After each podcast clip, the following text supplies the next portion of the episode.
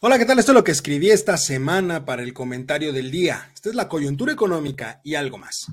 Decía el gran McCraft, normalizar el homicidio de las personas es signo de la deshumanización de la sociedad y la estupidez gubernamental. A ver, en repetidas ocasiones hemos mencionado en este mismo espacio que una condición necesaria para atraer inversión es la existencia del Estado de Derecho, entendiendo este último como que se cumpla la ley, tal cual lo que implica la existencia de una estrategia que permita mantener los niveles de inseguridad bajos y por lo tanto genere certeza entre los dueños de los factores productivos para que finalmente decidan establecerse en esa economía. Algo que les permita tener la certeza de que obtendrán ganancias y que éstas no van a ser golpeadas por la delincuencia. Para poder medir cómo estamos en este rubro se utiliza un indicador que es cómo estamos en los niveles de violencia dentro del país y para eso se mide el nivel de homicidios dolosos que se tengan registrados hasta ese momento.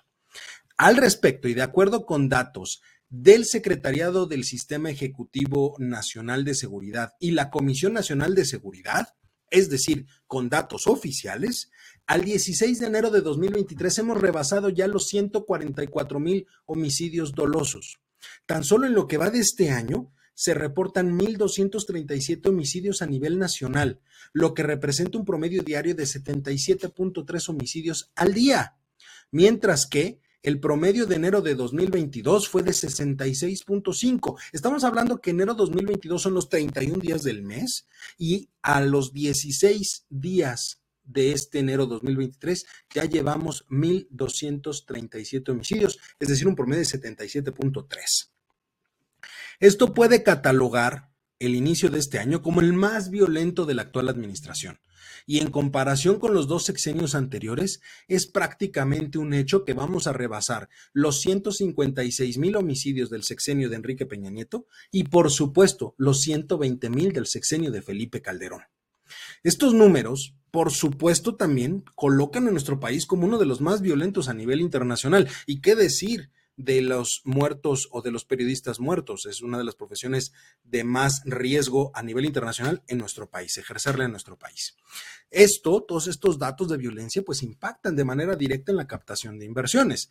Por supuesto, va a haber mucha gente o va a haber personas que nos digan, oye, pero en los últimos meses ha crecido la inversión extranjera directa, tenemos un peso sólido, eh, tenemos el superpeso, dirían ellos.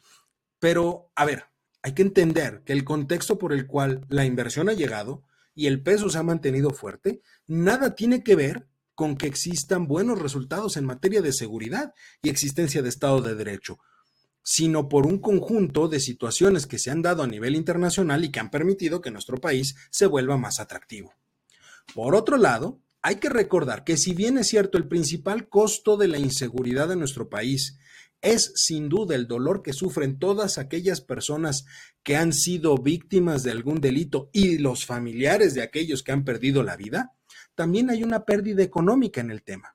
De acuerdo con la encuesta nacional de victimización y percepción sobre la seguridad pública del INEGI, en el 2021 el costo de los delitos a personas ascendió a 279 mil millones de pesos, lo que representa 1.5% del PIB nacional.